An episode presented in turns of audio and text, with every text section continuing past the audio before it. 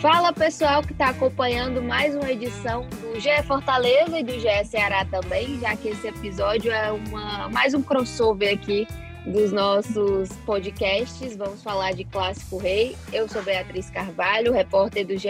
Globo CE. Estou gravando aqui na, no estúdio de rádio do Sistema Verdes Mares e estou com convidados especiais, né? Os nossos representantes de Ceará e Fortaleza na voz da torcida, Igor de Castro e Márcio Renato. Vou começar falando, dando um alô para o Igor, né? Que hoje não está tão feliz assim depois do resultado da eliminação no jogo contra o São Paulo. Olá, Igor. Oi, Bia. E aí, Márcio? Pois é, rapaz. É, é, hoje realmente é um dia bem, bem difícil para o torcedor alvinegro, que viu aí na classificação saltar pelas mãos na noite de ontem, falando hoje, né, na, na quinta-feira. Estou aqui gravando dentro do meu, do meu antigo quarto, né, da minha antiga casa. É onde eu uso para fazer as gravações, é um local mais silencioso Estamos aqui, vamos falar muito aí sobre Ceará e sobre o Clássico Rei. Beleza. Fala, Márcio, tudo certo por aí? Fala, Bia. Fala, Igor. Tudo bem? Estamos aqui, né? Mais um, um episódio aqui do nosso podcast, agora com esse crossover aqui do Clássico Rei. Jogo sempre importantíssimo, né? Mexe com, com o psicológico de todo mundo. Vamos lá, vamos fazer aqui os, os bons debates dos preparativos desse jogo. Eu sou o Márcio Renato, estou gravando aqui da minha casa em Boa Viagem, que é o local onde eu trabalho aqui, no sertão central cearense, e eu estou suando que nem tampa de chaleira, porque está muito quente aqui no momento em que a gente faz essa gravação. É, hoje temos pontos de vista bem diferentes, né? Um torcedor do Ceará, um torcedor do Fortaleza para falar de Clássico Rei e temos um assunto muito quente do Ceará, que foi essa eliminação, como eu falei, para o São Paulo na Sul-Americana. Estava ali com o um pezinho na vaga na semifinal da competição, foi para a disputa de pênaltis e acabou sendo eliminado ali no fim. É, o Guilherme Castilho iniciou a, a cobrança de pênaltis, perdeu o primeiro pênalti.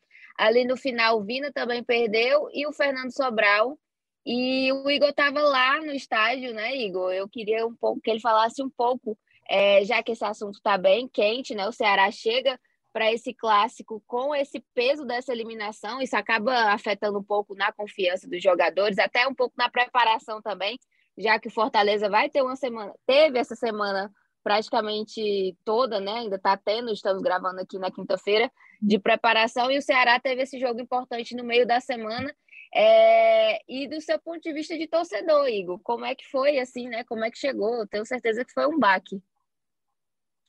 Pois é, é... o jogo ontem, acho que o maior público do ano, né? Do, do Castelão, se não estiver enganado.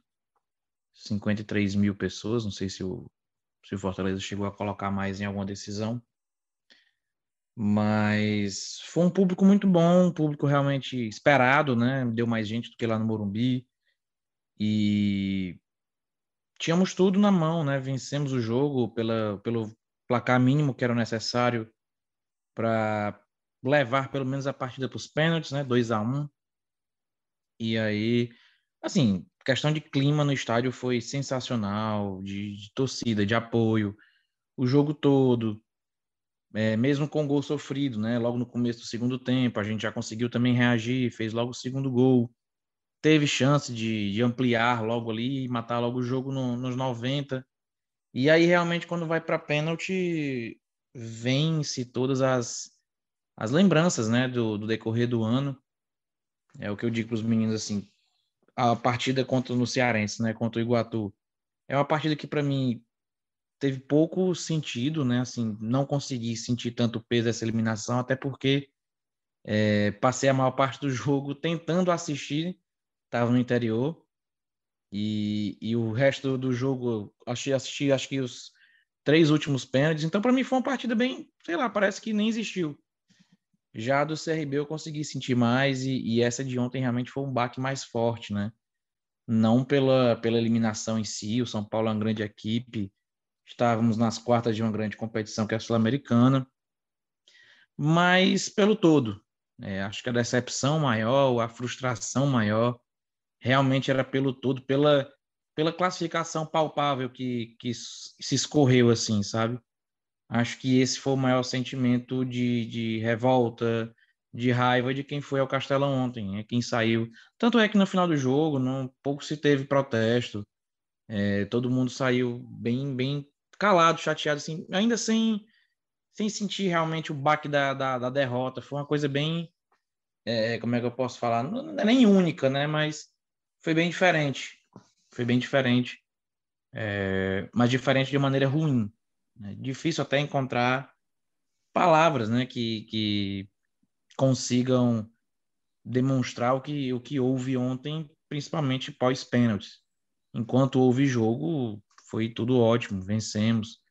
Mas aí, quando partiu para os pênaltis, aí já é um. São aqueles 15 minutinhos ali em que tudo, tudo do mundo some, só existe ali dentro do campo e depois tudo volta. É, é, tudo volta para o seu eixo.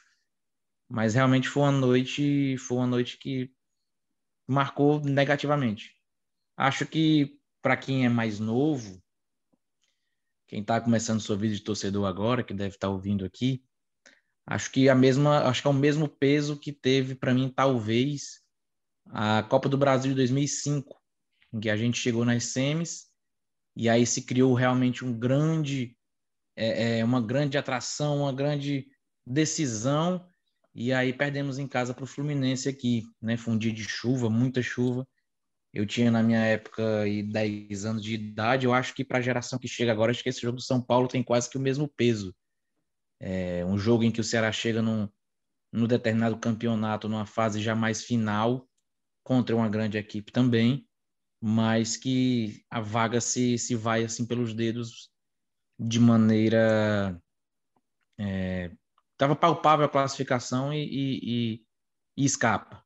Acho que esse é, é um pouco do sentimento do que o torcedor passou ontem.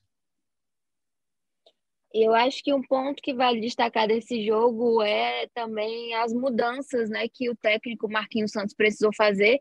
E já já a gente vai falar um pouco dos desfalques, de quem não deve jogar das duas equipes.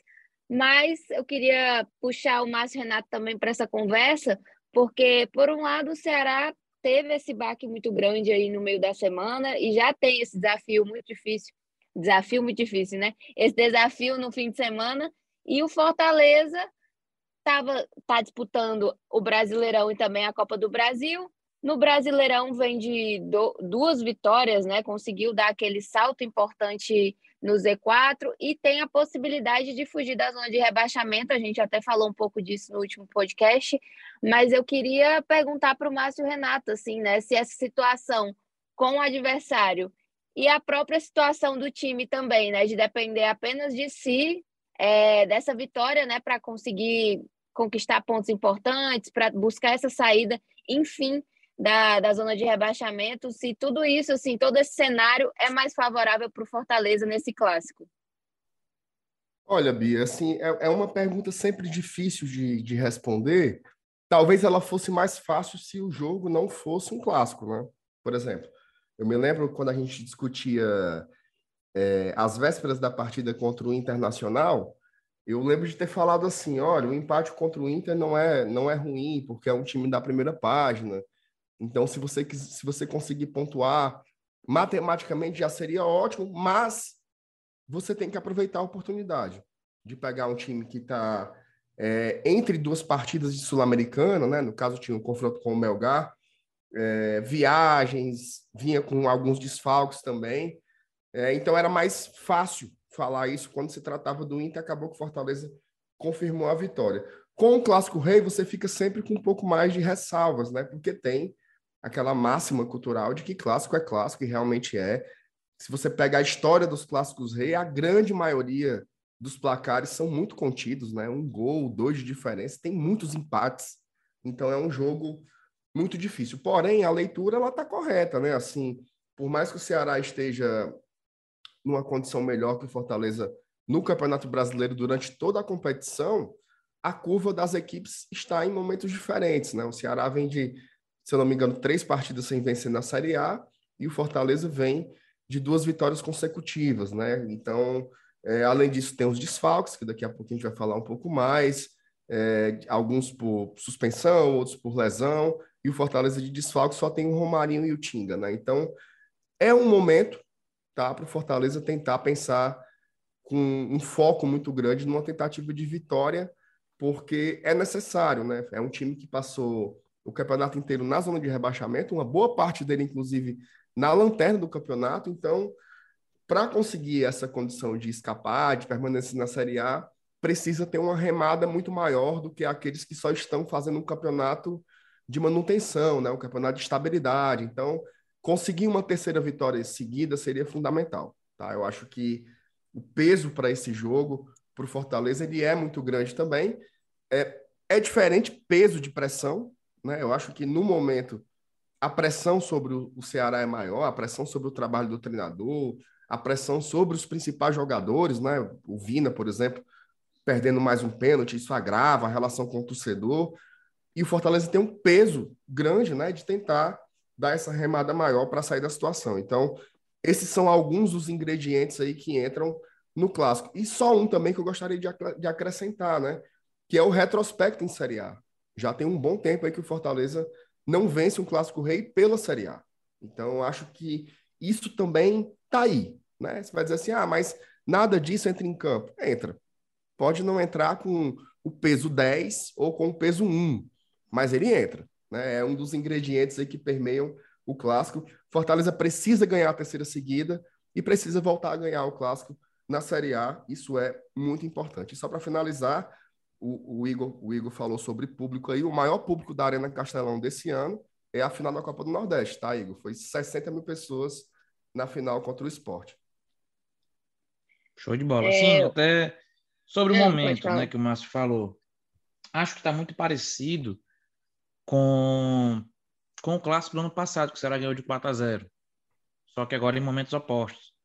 O Ceará vinha no crescente com o Thiago e o Fortaleza vinha ali quase saindo ali do, do, do G4, G6 ali na, na, na, competição, né? Foi até o momento em que o Ceará venceu e ficou, acho que, mais próximo aí de, de ficar perto ali do Fortaleza na tabela. Acho que ficaram só, com a vitória, acho que o Ceará ficou quatro pontos, três pontos.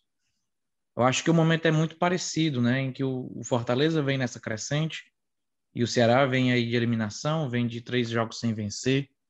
Mas realmente clássico é um jogo à parte, né? Não dá para para cravar nada por, por histórico, né? Até porque já se enfrentaram em momentos bem distintos e, e sempre, é, sempre é um jogo complicado e às vezes quem está no momento pior vence, ou às vezes quem está no momento melhor até mesmo vence, mas com, com a grande dificuldade. Então realmente é um jogo à parte, é um jogo realmente de, diferente que certamente vai parar a cidade mais uma vez. E vocês comentaram clássicos passados, né? Eu vou repassar aqui para quem está ouvindo a gente só os números desse ano. Na Copa do Nordeste, o Fortaleza e o Ceará se enfrentaram uma vez nessa edição né, da Copa do Nordeste e saíram com um empate 1 a 1. Na Série A, o, o último confronto, confronto entre as equipes acabou com 1 a 0 para o Ceará é, na Copa do Brasil, o jogo saiu de 2 a 0 para o Fortaleza e outro jogo 1 a 0 para o Ceará. Então, fazendo as contas desses quatro jogos, Ceará venceu dois, Fortaleza venceu um e tivemos um empate na Copa do Nordeste. E teremos aí pela frente mais um da Série A, que, como o Márcio falou, o, o Ceará tem, tem tido uma vantagem, né? Em relação a. Tem, tem ganhado mais jogos, mas é, a gente sabe que esse fator clássico pesa muito, né? especialmente no Brasileirão. Então, eu acho que agora é o momento que a gente fala das más notícias, né? que são os desfalques. E aí eu começo falando de novo sobre o Ceará, é, que vai ter muita gente fora desse jogo, né, Igor? Principalmente, acho que a, a principal ausência vai ser a dupla de zaga, já que Luiz Otávio e o Messias estão suspensos e eles são a dupla de zaga titular oficial do, do, do Ceará, não tem ninguém nem contesta isso. Então, acho que isso vai ser uma, uma um quebra-cabeça bem interessante para o Marquinhos Santos. E acho que o ataque também vai preocupar um pouco, porque o Kleber tá, tá lesionado, né? Nem jogou esse último jogo contra o São Paulo. E o Zé Roberto também está suspenso. Então acaba sendo o Matheus Peixoto a opção, ou então o Marquinhos Santos mudar alguma coisa no esquema. E a gente sabe que mudar o esquema nem sempre é a melhor opção ali, colocando o Vina de falso 9, isso não funcionou em certos momentos. E Matheus Peixoto também não fez um bom jogo contra o São Paulo, né? Além dele, só completando aqui a lista, Vasques, Rigonato e Lindoso e Pacheco também estão lesionados e não devem atuar. Igor, situação difícil, né? Voltamos aí ao primeiro turno, né, em que o começo do primeiro turno, em que a gente tinha 12 desfalques por jogo, né, que o Dorival tinha que fazer mágica para escalar o time. É, mas é isso, é, é, é, jogar com o que tem, é lutar com o que tem. Não, não creio que ele vai mudar, né, assim, o esquema. Ele vê que está dando certo esse, pelo menos nas últimas partidas em que ele vem jogando com o Vina um pouco mais recuado, com o 9 realmente, sem ser o Vina de falso 9 ou de ponta, é, vem dando certo, estamos ganhando, estamos jogando até bem, mas realmente os desfalques pesam, né? Eu acho que se eu não tiver enganado, a última partida que a gente jogou com a zaga completa reserva, ou foi o Flamengo aqui no Castelão, ou foi Atlético Paranaense fora. Foi um desses dois. Que lá no Atlético Paranaense, né? Já fizemos jogo de igual para igual, mas sofremos aí 1 a 0 perdemos de 1 a 0 e aqui com o Flamengo foi um jogo 2 a 2 em que foi Marcos Vitor e Gabriel Lacerda. Tomamos dois gols do Arão de cabeça. Assim, é, o Lacerda vem fazendo um ano bem aquém do que foi o ano passado. Ano passado, muito se pedia ele de titular, inclusive, é, em, em, alguns momentos ruins aí do Luiz Otávio. Se pedia ele de titular, zagueiro artilheiro, fez, se eu não tiver enganado, quatro gols no, no Brasileirão mesmo sendo um jogador que jogava pouco, mas que esse ano vem bem abaixo realmente do que vinha mostrando, né? Então, com que cara o Gabriel Lacerda vai jogar o clássico? E outra, é, vai ser Marcos Vitor, vai ser Lucas Ribeiro? Ninguém sabe assim ainda qual vai ser a dupla de zaga realmente titular. O, o fato é que vai baixar o nível realmente da zaga, né? Luiz Otávio e Messias vem, vem jogando muito bem, né? Vêm entrosados mas que vamos penar, vamos penar um pouquinho para fazer um time titular aí para o jogo contra o Fortaleza. Mas boto fé que Marcos Vitor e, e Lacerda seja a zaga titular. Não não vejo o Lucas Ribeiro sendo sendo escolhido em detrimento dos outros dois. E sobre o restante do time, realmente é, não tem muito o que fazer. Ele está com a conta do chá e, e olhe lá. Deve, lá, o Michel ontem já saiu, né? não, não foi lesionado, creio que foi só cansaço, né? entrou o Buiu no final do jogo, depois de quase um ano, eu acho, o Buiu voltou a jogar aí. Isso, justamente um numa, justamente numa, nas quartas de final de Sul-Americana, a gente estava sem o Nino suspenso, né? O Nino talvez volte. É, Para a esquerda vai ser, acho que mais uma vez, Vitor Luiz, né? O Pacheco está em transição, mas acho difícil que ele, que ele jogue só se realmente é, dá uma melhorada gigantesca de uma hora para outra. E volância também não tem muito o que inventar. Richard deve voltar aí do, do velório do irmão dele. Inclusive, mandar forças pro Richard também, né? Que teve agora a perda do irmão. Mandei lá na live do GE ontem, né? Mandar hoje de novo, caso ele escute. E, e é Richard, deve ser Richard, Richardson, talvez. Acho que tá suspenso, não. Tá não. Não, pode jogar o Richard. Não, e Castilho, né, que jogou muito bem ontem, né? Parece que agora tá pegando ritmo de jogo. Realmente, no começo, né, as primeiras aparições dele, aparecia muito abaixo, rotação mais baixa do que os demais. Parecia que estava lento, né? Mas agora parece que que vai pegando, vai pegando jeito aí, vai vai treinando, vai entrosando e vai pegando ritmo de jogo, né? Vinha assim jogar lá no Atlético. Vina e aí Mendonça e aí na, na frente Peixoto, não, não faço ideia realmente do que ele vai inventar. E Lima. Lima que acho que até jogou bem ontem, né? Principalmente no segundo tempo. Mas também precisa aparecer mais. Tá muito sumido. E para quem está ouvindo a gente, vai lembrar que o Castilho marcou o primeiro gol com a camisa alvinegra no jogo contra o São Paulo e ganhou também o troféuzinho de craque do jogo, né? É, e passando para o Fortaleza, os desfalques que a gente sabe até agora, né? Já que o clube só libera o boletim médico uma hora antes da partida, são Romarinho, que está suspenso, e o Tinga, que ainda está se recuperando, né? Inclusive, o, Tinga iniciou aquela fase de transição.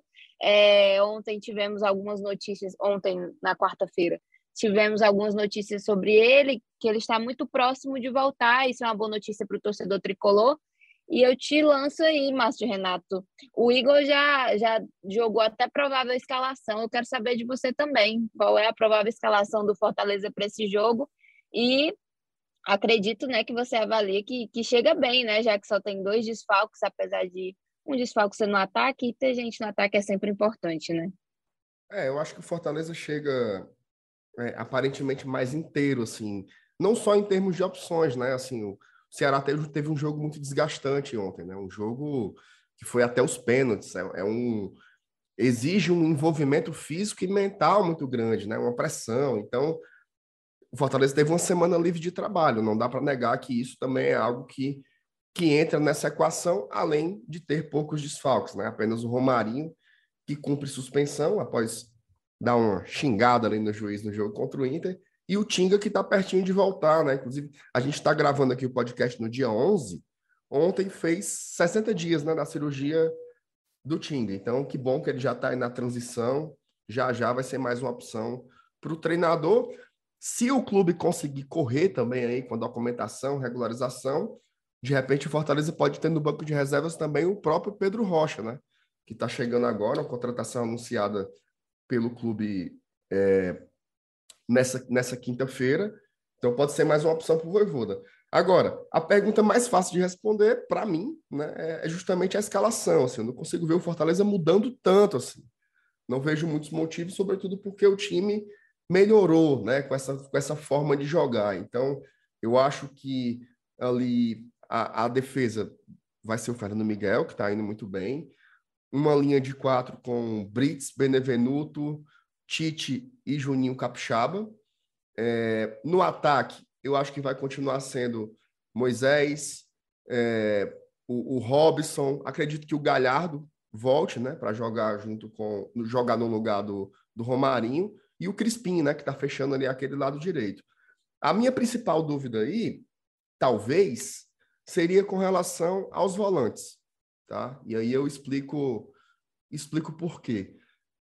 Quem vinha jogando eram Ronald e Sacha, né? Eles vinham sendo os titulares, porém eles eram titulares porque Zé Wellison e Hércules estavam suspensos. Aliás, estavam lesionados, né? Ambos se lesionaram juntos.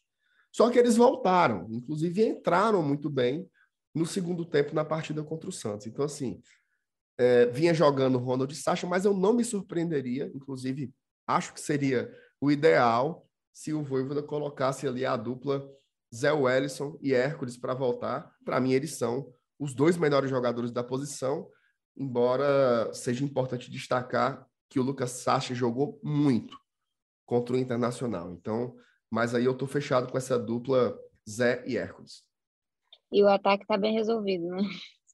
É, eu acho que a única mudança ali do ataque é voltar o Galhardo, né? E aí sai o Romarinho que tá suspenso. É, eu, eu concordo nesse ponto de que é, o Ceará teve um jogo muito desgastante, então Fortaleza tem essa vantagem a mais e também encontrou um esquema que está funcionando bem, né? O Voivoda não vai ter tantas tanto quebra-cabeça para resolver. É, só para avisar para todo mundo que está ouvindo a gente que a TV Verdes Mares vai transmitir essa partida ao vivo é, neste domingo, claro, Dia dos Pais. Então aproveita para assistir com a sua família, assistir sozinho. Lembrando sempre de escutar os nossos podcasts antes. É um confronto válido pela 22ª rodada da Série A. Acontece na Arena Castelão, a partir das 4 horas da tarde. E só para dar uma moral também para a equipe que vai estar nesse jogo, o narrador vai ser o Antero Neto, com comentários de Daniel Rocha e André Almeida, e as reportagens em campo serão de Raíza Martins e Lucas Catribe. E lá no GE, eu e Thaís Jorge estaremos comandando tudo no tempo real, com vídeos e entrevistas exclusivas também, muitas novidades para o torcedor. E os nossos dois queridos, o Márcio Renato e o Igor de Castro, também vão estar no pós-jogo ali, dando as opiniões deles após a partida, na voz da torcida, na página de cada time, né? ge.globo barra Fortaleza, barra Ceará, então vocês vão poder conferir. E acho que antes disso também a gente vai aparecer em alguma live aí, né? Os meninos estão querendo uma super produção para falar desse jogo. Ora! Rapaz, estamos é, ah. aqui esperando, estamos aqui esperando aqui o, a oportunidade. Porque assim, falar de futebol é muito bom, né? E falar, falar de clássico, então, é, é especial demais, né? Como o pessoal das antigas dizia, é a nossa melhor mercadoria, né? Então a gente tem que valorizar demais o Clássico Rei. Sim, é sempre um, um grande jogo e agora a gente está tendo Clássico Rei também na Copa do Brasil, Clássico Rei é, em Copa do Nordeste, em todas as competições, isso é muito bom. Mas antes de finalizar esse, esse episódio aqui que juntou todo mundo no bolo só, eu queria, acho que não dá para deixar passar essas notícias que saíram agora, né, de anúncio, já que a janela está fechando, a gente dedicou muito tempo dos outros podcasts falando dos reforços. E para não deixar passar em branco, né, o Márcio até falou aí em algum momento que o Fortaleza anunciou o, atacante Pedro Rocha nessa quinta-feira, dia 11. É, e eu queria uma análise rapidinho aí dele, o que, que você achou do anúncio, né? O que, que a torcida do Fortaleza, como é que a torcida recebeu essa notícia, é, o que está esperando dessa contratação, Márcio? Olha, Bia, o, o, o mercado de transferências no meio do ano, principalmente para um clube como o Fortaleza, ele é muito complexo, né? Porque o que, é que, que é que você tem ali? É, é, a raspa do tacho, né? Você tem é, jogadores que estão na Série A, mas que sequer tem sete jogos, a gente já vai na rodada 21, então são aqueles que estão mais ou menos ali encostados. Jogadores da Série B, que inclusive é um mercado super inflacionado, basta ver aí a situação do Mateuzinho, do Sampaio Corrêa, que virou uma coisa absurda, um leilão, né? O próprio Jean Carlos mesmo, que não sai do Náutico nunca, porque o Náutico pede preços exorbitantes, ou jogadores que não são mais absorvidos pelo mercado europeu, como é o caso do Galhardo, do Sacha. É, é por aí que você encontra jogadores, né? Tanto que o Pedro Rocha ele tem seis jogos pelo Atlético Paranaense. Se você há 45 dias me dissesse que queria contratar mais um ponta para Fortaleza, eu diria que era uma loucura, porque o Voivoda ainda vivia ali naquele mundo do 3-5-2, né, onde a gente não usava esses atacantes de beirada, né? Só que aí com o tempo ele passou a firmar essa espécie de 4-2-4 aí, com um losango na frente e dois jogadores mais de velocidade abertos, né, que no caso os titulares hoje são o Moisés e o Romarinho. Então aí eu acho que foi fundamental essa contratação do Pedro. É, assim, eu acho que ele não vem de uma sequência boa, mas também ele não é um desastre, né? Assim, inclusive ele tem números que para um ponta são números interessantes. Assim, ele tem oito gols em 45 jogos, tem cinco assistências. Ele é um cara que está jogando, jogou agora Copa do Brasil pelo Atlético Paranaense, fez gol inclusive no jogo contra o Bahia. É, acho que não é o Pedro Rocha que saiu do Grêmio para futebol europeu, mas eu acho que é um cara que pode se reconectar com seu bom futebol e pode ajudar muito o Fortaleza, até porque eu penso muito em qualificação de elenco, sabe, Bia? E hoje os reservas para Moisés e Romarinho são De Pietro e David da Hora, né? Que são dois garotos que jogam pouco. O David não jogou nada, inclusive, não entrou um minuto sequer. Então, dentro das carências e da nova, das novas funções que são demandas do, do time, eu acho que o Pedro Rocha deve se encaixar muito bem. Beleza. Igor, o Jô também foi anunciado nessa semana, já inclusive se apresentou ao Ceará, fez exame, exames médicos, está só aguardando aí essa avaliação é, e recondicionamento para voltar a campo. E uma avaliação rápida também dessa contratação que pegou todo mundo de surpresa, né? Foi à noite, assim. É, lembro que a gente já estava quase encerrando aqui o plantão e chegou a notícia de que o Jô era jogador do vovô. Olha, Bia, eu não sei nem o que esperar.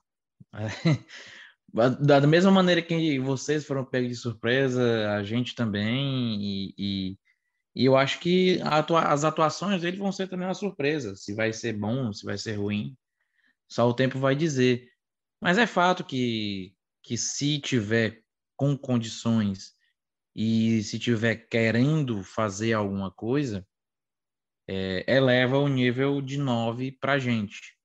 A gente perdeu o Clebão aí até ano que vem. Zé Roberto, com todo respeito, mas não tem condições, não, não mostrou ainda que veio. Acho que se juntar o tempo dele em campo, sei lá, se, se fizer um tempo bom, acho que é muito, um tempo e meio bom, todos os jogos juntos dele.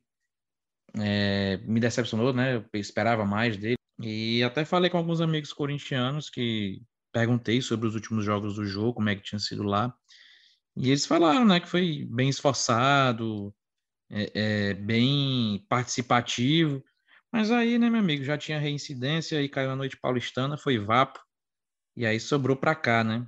Vamos ver no que é que dá, mas realmente classificaria como uma grande incógnita realmente a vinda do jogo.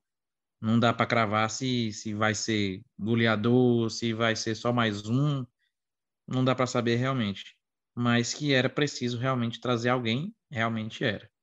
E ainda falta mais gente. E é isso, vamos encerramos aqui, né? Eu acho que agora ficou completinha a análise dos dois jogadores que chegaram por último nessa janela de Fortaleza e de Ceará. E os dois se enfrentam no domingo, às quatro horas da tarde, na Arena Castelão. Vocês podem conferir lá no ge.globo.ce e também na TV Verdes Mares. Agradeço mais uma vez a participação do Márcio Renato e do Igor de Castro aqui com a gente. Já são parte do time, né? Obrigada, meninos. Vocês podem mandar o recado, mandar alô para a torcida. O Márcio está até vendendo foto com ele já para o torcedor, tá uma coisa assim. A fama subiu. Não, não cheguei nessa categoria ainda não, mas um beijo para todo mundo aqui que acompanhou mais um episódio do nosso podcast. Vamos lá, né? Vamos para o clássico. É, a torcida do Fortaleza só vai ter 30% né, da capacidade do estádio, são ali mais ou menos uns 18 mil ingressos. Então, compra ingresso, meu povo. Compra ingresso, vamos para o jogo, porque clássico é o filé mignon do nosso futebol. É isso, meus amigos. Muito obrigado por ter chegado até aqui, né? E quem for para o clássico, vá de coração aberto, né? Ainda tem muita água para rolar esse ano. Né? Realmente a eliminação foi bem desgastante para o torcedor, mas ainda temos um ano aí para terminar.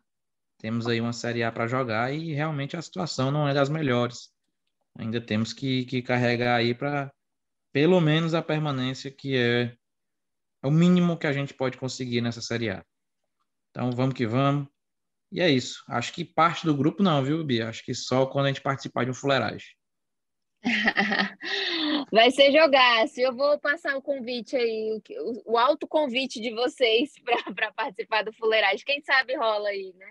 Até com, com os bonecos da Garra da Patrulha, todo mundo que vocês queriam também participando. Vai ser muito engraçado. Eu tô querendo. É, agradeço a todo mundo que ouviu até aqui. Um abraço a você, torcedor. E esse episódio tem edição do Rafael Bizarello, coordenação do Rafael Barros e gerência do André Amaral.